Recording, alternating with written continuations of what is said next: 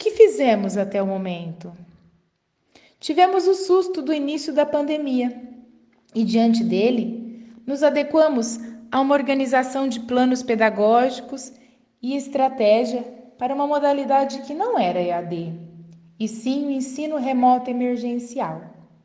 Em poucos dias, suprimos a demanda tecnológica e de formação para o uso de ferramentas digitais de nossos alunos, para que gradativamente eles pudessem ganhar autonomia no uso dessas ferramentas e não ficassem dependendo de adultos.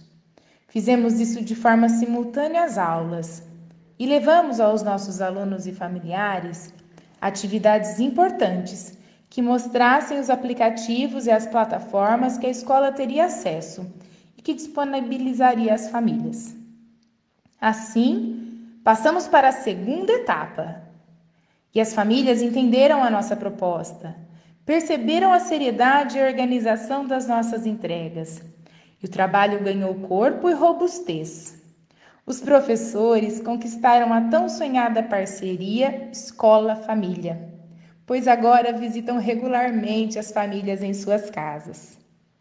O produto educacional ficou rico. As propostas foram adequadas à medida que as semanas foram passando.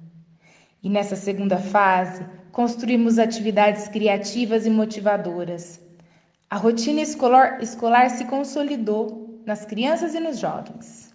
E então, entramos em outra fase, numa terceira fase, em que o engajamento é o fator mais importante para nós.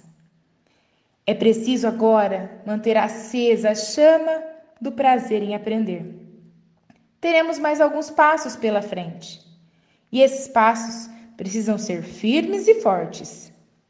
E passos, esses passos só serão firmes e fortes se estivermos juntos, família, escola e vocês, alunos, motivados em aprender e querendo continuar conosco nessa caminhada.